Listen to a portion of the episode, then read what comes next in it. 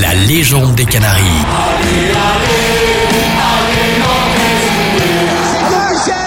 le football club de Nantes est champion de France. On est heureux, on est heureux tout simplement. Bonjour à tous, c'est Julien. Vous écoutez le podcast La légende des Canaries avec Alouette, la radio partenaire du FC Nantes. Loco Pedros, Pedros Loco, c'est fabuleux C'est extraordinaire! But de Patrice Loco La légende des Canaries, votre podcast pour se souvenir, se replonger dans les grands moments du club, pour retracer aussi les parcours des plus grands joueurs du FCN. Nous vous proposons pour ce troisième numéro un coup de projecteur sur la carrière de Patrice Loco. Quand on était euh, dans le tunnel avant de rentrer euh, sur le terrain, on savait déjà qu'on allait marquer. Signature de son premier contrat pro, ses plus beaux souvenirs à la jaunelière, son premier match en tant que titulaire, la saison 94-95, la saison de tous les records, retour avec l'international français sur ses 10 ans passés au sein de la Maison Jaune. Bonjour Patrice Loco. Bonjour. Tout d'abord, qu'est-ce qui t'a amené à, à, jouer au foot? C'est par rapport à ta famille, hein, c'est ça? Oui, oui, moi j'étais euh, d'une famille de, de, footballeurs parce que mon père euh, euh, jouait déjà à, un bon niveau au niveau du, du football. Et puis, et puis après, bah, j'ai la chance de, de, faire un petit peu toutes les sélections comme les, les jeunes. Hein. J'ai commencé à 5-6 ans en débutant et puis après j'ai commencé, j'ai joué en, en poussin, en minime, en cadet. Et puis après, j'ai fait toutes les sélections de, de, de ligue. Mmh. Et c'est là que j'ai été amené à, à, rentrer au centre de formation de, du FC Nantes euh, en 1900. Euh, C'était euh, oui, ça fait très très longtemps ça. en, 85, hein, centre 85, de formation. Exactement, puisque je suis resté 10 ans à Nantes. Et justement, comment ça s'est passé? Raconte-nous un petit peu euh, cette intégration à la jaunelière. J'avais fait quand même un stage, un petit stage d'une semaine euh, au FC Nantes parce que déjà il m'avait repéré. Et puis, euh, bah, j'avais aimé euh, l'ambiance du, du, centre de formation. Euh, chaque joueur avait sa chambre. les terrains étaient magnifiques. La journalière avec un, un, grand domaine. Donc ça, ça m'avait beaucoup, j'avais beaucoup aimé ça. Et puis après, la première année, donc on arrive souvent au mois de, de juin, juillet. Et c'est là que l'intégration s'est faite. Avec de, de Noël, c'était mon entraîneur. Et puis beaucoup de, de, très bons joueurs, puisque déjà à cette époque-là, en euh, j'étais, j'avais 14 ans, 15 ans. Euh, il y avait déjà pas mal d'internationaux dans cette équipe euh, du centre de formation. Avec forcément cet objectif de devenir joueur pro. Oui, c'est vrai que quand on arrive au centre de formation, on se dit que ça y est, on est, on est arrivé au plus proche de, de l'équipe professionnelle du FC Nantes. Donc on a tous un, un rêve, c'est d'y arriver. Malheureusement, quand j'ai vu euh, euh, la qualité des, des, joueurs qui étaient déjà présents, euh, je me suis dit que ça allait être quand même très difficile. Hein. Il y avait Marcel Desailly, il y avait Deschamps déjà qui était là. donc effectivement, il y avait déjà de, du beau monde. Ils, avaient, ils étaient un petit peu plus vieux que moi, mais en tout cas, je savais que ça allait être difficile. Et mm. puis quand même, j'ai gravi les échelons, j'ai commencé à jouer en, en cadet, puis après, j'ai intégré l'équipe de la troisième division du FC Nantes. Et là, c'est à ce moment-là qu'on commence à toucher un petit peu euh, le monde pro et l'équipe pro. Euh, quelles étaient les, les valeurs qu'on apprenait au, au, centre de formation à Nantes? Ah bah les valeurs, c'était toujours un, un, un esprit d'équipe. Ça, c'était euh, très important. Le collectif nantais existait déjà au niveau du centre de formation. C'est pour ça que l'intégration dans l'équipe pro se faisait quand même tout naturellement, puisqu'on était tous toujours habitués à à jouer euh, des matchs euh, très collectivement avec euh, de l'exécution au niveau de l'exécution, au niveau des passes, au niveau des déplacements. C'était toujours euh, des choses qu'on apprenait euh, au plus haut niveau déjà en, en, étant dans les plus jeunes. Et puis quand on arrivait en pro, bah, c'est exactement pareil. C'est pour ça que certains joueurs professionnels qui arrivaient dans d'autres d'autres clubs avaient du mal à s'intégrer dans cette dans cette équipe parce que c'était toujours des des déplacements rapides euh, et puis il fallait beaucoup courir surtout. Ce fameux euh, jeu à la nantaise, hein, c'est ça C'est en gros, alors si on veut résumer, c'est de savoir à qui passer le ballon avant de le recevoir. Okay, oui, oui, exactement. Déjà des déplacements, il fallait quand même être intelligent dans le jeu pour pouvoir voir les déplacements de ses partenaires. Et puis effectivement, avant de recevoir le ballon, savoir déjà à qui on allait le, le donner. C'est pour ça que ce jeu à 3 était très intéressant au niveau du, du FC Nantes. Et puis, euh, bon, moi qui étais aussi euh, attaquant, bah, c'était des, des, phases de jeu euh, d'attaque qui étaient beaucoup euh, fait au niveau des entraînements. Et du coup, hein, beaucoup de travail derrière tout ça. Oui, oui, beaucoup de travail dans les entraînements, mais il faut dire aussi qu'on était tous scolarisés aussi au sein du, du FC Nantes. Donc entre les cours qu'on avait plus les, les entraînements, c'est vrai que ça faisait beaucoup, mais bon, nous ce qu'on attendait toujours, c'était les matchs du week-end, et c'est là qu'on avait qu'on a qu'on a vraiment mis en place euh, le jeu que prônait le, le FC Nantes à, à cette époque-là. Hein. Siodo était entraîneur du, des pros et il venait aussi souvent nous, nous voir. Quand Siodo venait euh, avec ses deux petits chiens euh, euh courir l'après-midi pour regarder un petit peu ce qu'on faisait sur les, le terrain d'en bas à côté des, des professionnels, bah, toujours on était un petit peu stressé parce qu'on savait qu'il était là pour pour regarder les, les, les, nouveaux jeunes joueurs qui pouvaient intégrer les, les pros. Vous écoutez le podcast La légende des Canaries et pour ce troisième numéro, coup de projecteur sur la carrière de Patrice Loco. Patrice Loco qui se souvient très bien de la signature de son premier contrat pro au FC Nantes. Oui, c'est vrai qu'on est toujours très très content de, pouvoir enfin euh, signer pro hein, au bout de trois années euh, au FC Nantes. Mais surtout, c'est ce qu'on attend, c'est de, jouer son premier match, parce qu'effectivement, on fait des matchs amicaux avec les, professionnels. Euh, on, touche du doigt, bien sûr, à tous les matchs qu'on peut faire d'avant-saison, mais on a surtout envie de jouer son premier match. C'est ce qu'on attend depuis longtemps. Et le premier match de Patrice Loco en tant que titulaire, ça sera face à Marseille. Se retrouver au stade Vélodrome à Marseille pour son premier match euh, en tant que titulaire, c'était euh, quelque chose de très très très intéressant pour moi parce que j'avais envie enfin de commencer un match. Et puis en plus je m'étais retrouvé euh, à jouer euh, milieu de terrain défensif sur le côté droit avec euh, Manuel Amoros international très très réputé à ce moment-là. Et ça avait été difficile pour moi mais je m'en étais bien sorti. Donc c'est vrai que c'était c'est un moment fort le Vélodrome c'est toujours un, stade qu'on on aime jouer. Et surtout à cette époque-là l'OM était une, une grosse équipe. Forcément, quand on parle de Patrice Loco, on parle forcément de cette saison 94-95 au FC Nantes, euh, leader de la cinquième à la 38e journée. Raconte-nous un petit peu euh, cette saison magique. Comment toi tu l'as vécu de l'intérieur? Bah, C'est une saison effectivement où on a on a pu commencer euh, tous les matchs, euh, surtout des, des saisons euh, où on avait quand même à ce moment-là une, force au niveau du, du jeu. On savait qu'on était une, une, jeune équipe, mais on avait tout à tout à prouver. Et je pense que c'est le c'est le collectif, c'est l'envie de, de ces jeunes joueurs qui connaissaient pas trop le haut niveau puisque moi j'avais commencé à jouer déjà avec Jean-Michel Ferry, avec Japet Endoram, mais après tous les autres joueurs comme Renal Pedros, Nicolas Wedek, Stéphane Ziani, tous ces jeunes joueurs, euh, ils s'entraînaient avec nous, mais ils ne participaient pas au match avant. Donc c'est vrai que c'est la première fois que une jeune équipe pouvait euh, jouer au, plus haut niveau.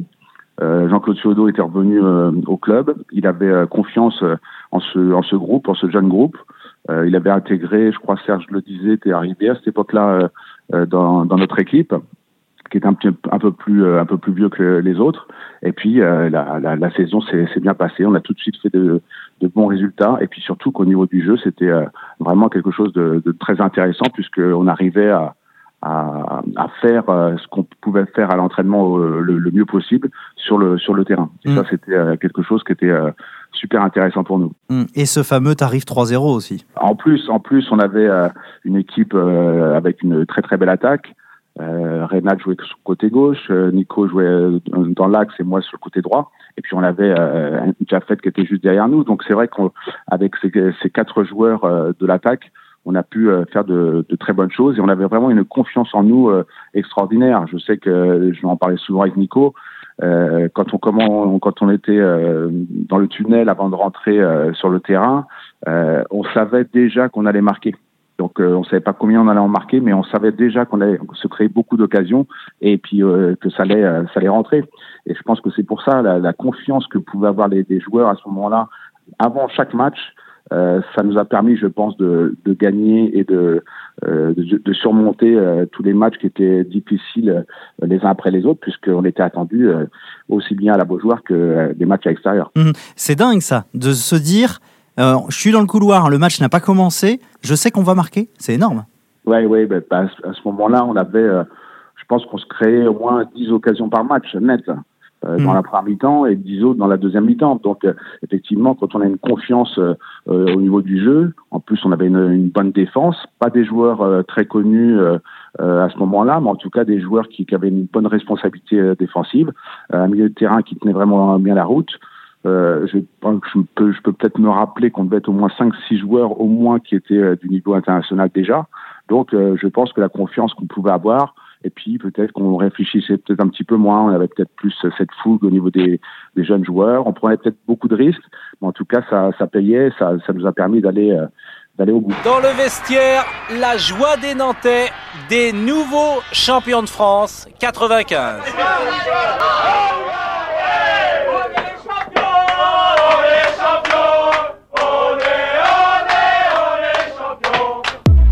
Patrice, tu as inscrit euh, beaucoup de buts dans ta carrière. Il y en a un qui a marqué euh, différentes générations, c'est euh, ce but face au Paris Saint-Germain, 19 août 1994, échange avec Pedros. Est-ce que tu te souviens encore de, des images? Oui, oui, c'est un but que je me rappelle et qu'on voit beaucoup maintenant sur à la télé ou sur les réseaux. Je crois qu'il a duré, duré 7 ou 8 secondes au moment de la, touche de Benoît Coé, qu'il a donné à Rénal, et puis on arrive à se la, à se la passer en faisant une deux euh, avec le ballon qui ne touche même pas terre. Et puis moi qui reprends le, de voler le, le ballon de, du pied droit extérieur j'arrive à la cadrer parce qu'en fin de compte, euh, bien sûr que j'ai pas essayé de la mettre dans cette la lucarne de Bernard Lama à ce moment-là, mais euh, j'ai essayé de cadrer le, le ballon le, le, mieux possible et puis euh, la chance a fait que ça s'est arrivé dans les filets de, de, Bernard Lama. Tous joué à 100 à l'heure par Benoît Coé. Loco, Pedros, de nouveau Loco et but. Qu'est-ce qu'on te dit aujourd'hui encore sur ce sur ce but? C'est vrai que les, les, supporters se rappellent vraiment de cette très très belle saison qu'on a pu euh, faire avec le FC Nantes. Et puis aussi ce, ce but qui est passé euh, euh, tellement en boucle à la télé à, ce moment-là. Et je pense que c'était en résumé le, le, le football à nantaise qu'on pouvait jouer à ce moment-là. C'est-à-dire qu'on allait très très vite, on se replaçait assez rapidement au niveau, de, au niveau défensif, et puis après on faisait un, un pressing très important. Et sur, sur ce but-là, c'est un petit peu le résumé de la saison c'est que on, on, va très très vite pour faire cette, cette touche. Rénal, il, est déjà en place, il me voit et c'est ça se fait instinctivement. Ça, c'est des choses qu'on pouvait faire à, à l'entraînement, euh, aussi bien euh, euh, sur, sur, les terrains que même des fois sur les sur les dans les matchs qu'on pouvait qu'on pouvait jouer. On a mis en place ce jeu-là parce que j'ai jamais vu des joueurs aussi explosifs. Hein. attention, hein. attention les yeux, c'est que ça pétait. Hein. Et au lieu d'en faire 10 passes, on en faisait 3, 4 mais pas n'importe lesquels. Alors derrière tout ça, bien sûr, il y a un entraîneur, c'est euh, Coco Ciodo, hein, Jean-Claude Ciodo. Quelle était ta relation avec le coach?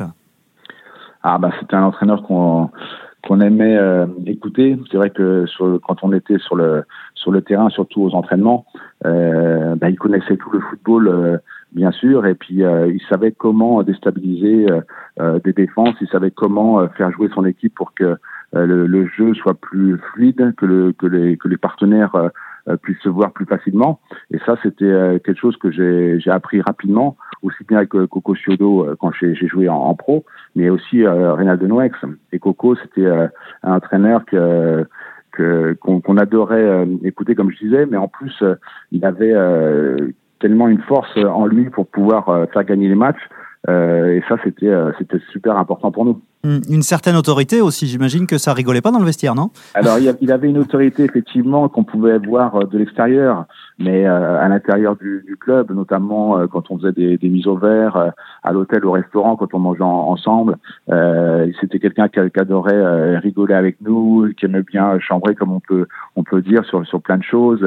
C'était pas le c'était pas l'entraîneur que, que peut-être que les médias pouvaient voir euh, le samedi où là effectivement il était euh, il était peut-être énervé, il avait envie de bien faire, envie de peut-être être même sur le terrain avec nous.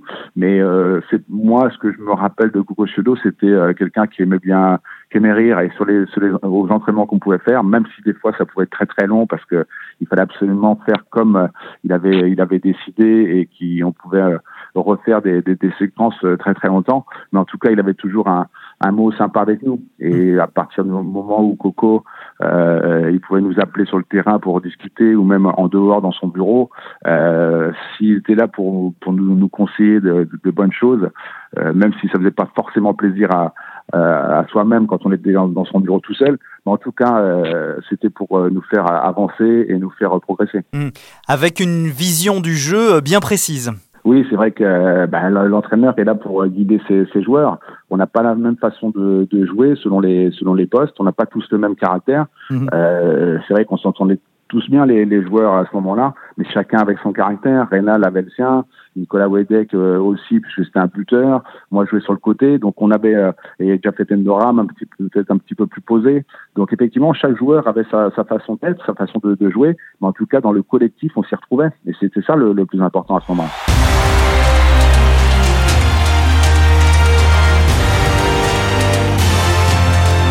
Cette saison 94-95 restera pour Patrice Loco un très bon souvenir de ces dix années passées au FC Nantes. Il y a eu des moments beaucoup plus compliqués pour l'attaquant nantais, à l'image de la finale de la Coupe de France perdue par le FC Nantes en 1993 face au Paris Saint-Germain. Cette, euh, finale, effectivement, euh, euh, là aussi, on commence avec une, équipe, une jeune équipe. C'était la, première fois que que l'équipe euh, allait aussi loin euh, en Coupe de France avec une, une, équipe qui avait été complètement décimée la, la saison d'avant, je crois. Donc euh, on se retrouve avec beaucoup de, de jeunes, pas beaucoup d'expérience. on a fait une belle belle saison de coupe cette année-là, et puis on se retrouve à, au Parc des Princes, euh, peut-être un petit peu trop. Je pense qu'on a fait peut-être la, finale un petit peu avant de, la jouer euh, le soir et euh, avant le match. Et puis on arrivait sur le terrain, là beaucoup de joueurs étaient peut-être un petit peu énervés, peut-être un petit peu manque d'expérience. Et le fait de jouer contre une équipe de, de PSG avec des, des joueurs, beaucoup d'internationaux qui avaient l'habitude de, des gros matchs comme ça, des finales, bah, je pense qu'on avait, on a gâché la, la finale puisqu'on l'a pas joué. Malheureusement, il y a eu beaucoup de joueurs de notre équipe qui ont reçu des cartons rouges et on a, on a, on je pense qu'on a, on n'a pas joué cette finale ou peut-être on l'a joué avant et c'était euh, peut-être trop pour nous. Mmh. Et peut-être que ça nous a permis, peut-être l'année d'après, d'être plus concentrés sur les matchs importants. C'est déjà pas facile d'arriver en finale, donc c'est vrai que une première, euh, la gâcher comme ça, c'est vrai que c'est un petit peu dommage. Euh, je me rappelle qu'on avait tous euh, gardé notre barbe, notre moustache. c'était un petit peu le côté sympa du, du de, de, ce match-là, mais au niveau du résultat, effectivement perdre comme ça, c'est autant de buts euh, d'écart, c'est vrai que c'était euh, c'est quelque chose qu'on n'a pas envie de revivre une autre fois. Le résultat est dur. Nantes va donc jouer les 20 dernières minutes à 9 et la finale apparaît à ce moment-là complètement pourrie. Pour terminer ce podcast, nous avons demandé à Patrice Leco de donner un conseil à un jeune qui a envie de devenir joueur professionnel. Bah nous, à, notre époque, hein, ça fait quand même quelques années, euh, on avait envie de jouer euh, au, haut niveau. On avait envie d'être professionnel. On avait envie de, de jouer des matchs euh, importants. On, avait envie, on avait envie aussi que nos, notre, nos familles puissent nous voir jouer à la télé dans le petit écran. Euh, je pense qu'aujourd'hui, c'est un petit peu changé. Je pense que les, jeunes joueurs, malheureusement, ils veulent être des stars avant, avant d'être des joueurs. Et peut-être que ça, c'est un petit peu, un petit peu dommage. C'est vrai qu'on parle beaucoup d'argent. il y en avait aussi à notre époque, mais on avait envie de, de jouer au football et euh, de, de, faire euh, une, une, belle, de, de belles saisons, d'avoir un beau palmarès. Et je pense qu'au jour d'aujourd'hui, euh, les jeunes joueurs veulent déjà à 15-16 ans être des stars avant d'être déjà des joueurs professionnels et de signer un, un bon contrat. Donc mmh. voilà, c'est un petit peu dommage. Merci mille fois. En tout cas, c'était un plaisir de t'avoir. C'est gentil. Merci à bientôt. Au revoir. À bientôt.